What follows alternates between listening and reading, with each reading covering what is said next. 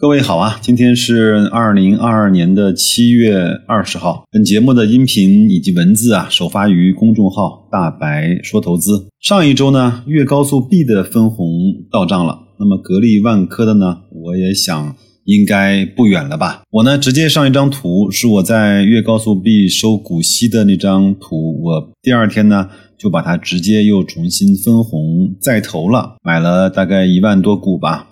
A 股呢是每股啊分零点五七元，B 股呢折合的港币呢是零点七港币。我没有细算，基本上来看是超过了百分之十的股息率。当然，如果你觉得呢分红只是一个有数字游戏，百分之十的收益呢也入不了你的法眼，那咱们呢就相互祝福，相忘于江湖。好吗？而且这个账户啊，我基本上每年也只打开一次，也基本上只做一件事情，就是分红再投。讲句心里话，这种投资的感觉真心的踏实，资产就在那儿，你知道它每年会给你带来百分之十左右的股息回报。至于短期的股价，我真的没有怎么太关心。我呢，想借这篇文章的机会啊，再跟大家。去啰嗦一下分红的事情，咱们来谈三个话题。第一个呢，老生常谈，分红到底是一个骗局吗？是的，但是呢，仅仅是在分红的那一刹那，是的，确实在那个时候，你的总资产呢等于除权之后的股价加上分红的金额，当然。还可能会被扣税，这个就像母鸡下蛋，在母鸡下蛋的那一刹那呢，母鸡的原体重就等于下蛋之后的体重加上它生出来的那个蛋的重量，然后呢，然后并不是就没有然后了，母鸡会重新的进食，恢复到以前的体重，从而再孕育一颗小的新生命，而一家公司啊，会重新的组织生产、研发、销售、盈利。积蓄下一次给我们分红的资本。假如你是一家饭店的股东，你会把年底的股东分红当成是一种数字游戏吗？你会想，可不可以不要分红嘛，把利润留在公司嘛，让我这个饭店的价格变得越来越高呢？我相信你不会这么想的，对吗，老铁？而且啊，在商业世界有这么一个铁律：多余的钱就一定会被用在多余的地方。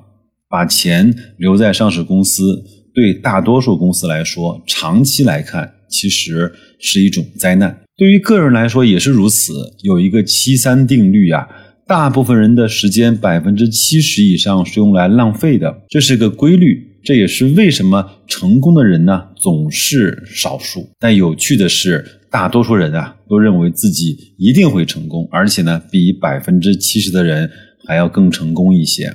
另外呢，个人资产其实到了一定的程度以后呢，百分之七十的钱也是无用的，或是被浪费掉的。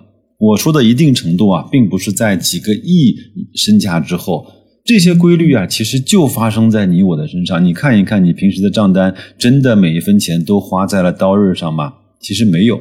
第二个话题啊，难道投资就是用来收收股息吗？我的答案是是，但也不是。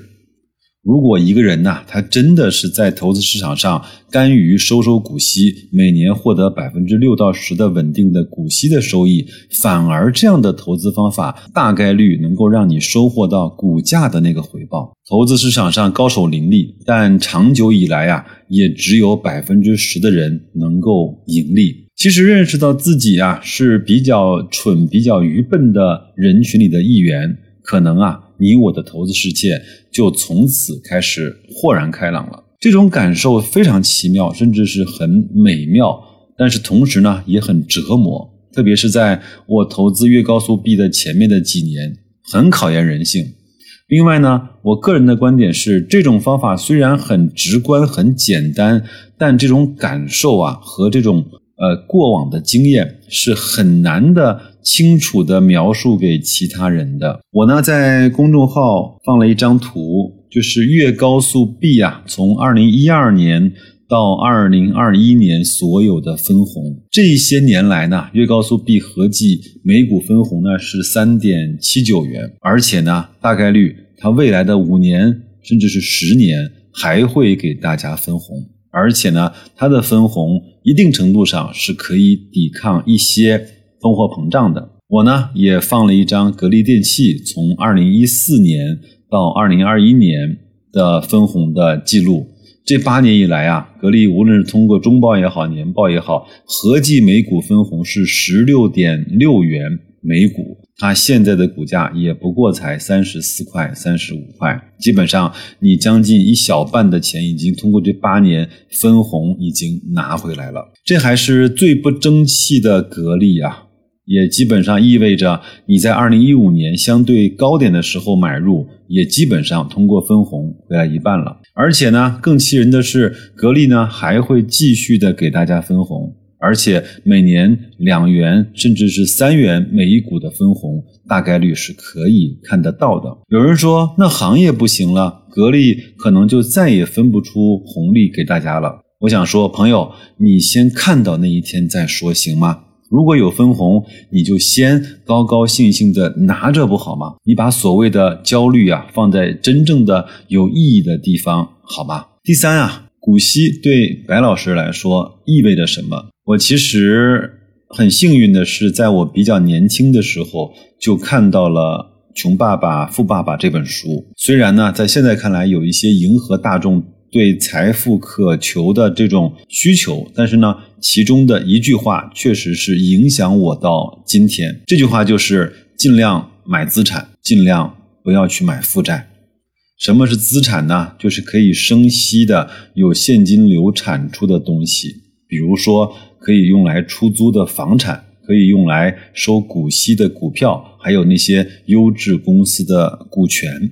同时呢，还在这本书里啊看到了收入的四个象限：工薪一族、自由职业者、企业家和投资者。可能每个人都会在这四个象限里面兜兜转转，最终呢，直到落到了一个或者是两个象限里吧。再到后来啊，我猛然的发现，我拥有的最大的资产其实是自己的思维、工作性的收入。和基础的投资能力，而对这种能力的投资啊，演变成了努力工作、读书、上课、思考、交流和实践。这种能力呢，帮助我在职场上相对顺利的进入了这个行业的前百分之二十，成为公司核心的决策人物，从一个行业呢跨越到另外一个行业的操作指南和成功的索引。这种资产啊，使得我在一个一开始就相对正确的投资路上行进下去，帮我相对比较顺利的穿越了小白的阶段，掌握了投资应知应会的知识，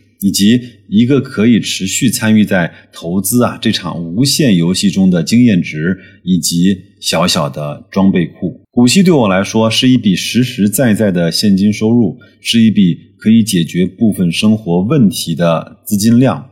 如果只是吃穿用度，按照白老师的生活水平，有一碗面就很开心的人来说，也基本上能够覆盖了。股息啊，对我来说是投资市场给我的可以分享好公司经营回报最短的路径。当然，我知道很多人会嗤之以鼻的，但是我真的就是这么想的。虽然在二级市场，我有一次在节目里说啊，投资呢是可以帮助一个人实现财富阶层跨越，不是唯一，但有可能是最好的方法。这篇文章啊，只是我做一个个人的观点表达和思路的梳理，未必适合耳机和屏幕后的各位朋友。最后呢，用被喷无数啊的张磊的一句话作为结尾：流水不争先，争的是。滔滔不绝。好的，感谢你给我的时间和信任。如果你觉得我说的还算有道理，麻烦给我一个赞，把它转发给你最信任的朋友吧。你任何一次不经意的鼓励，都是我们在成长道路上最大的动力。那就这样，祝各位工作愉快，投资顺利。咱们下期再见。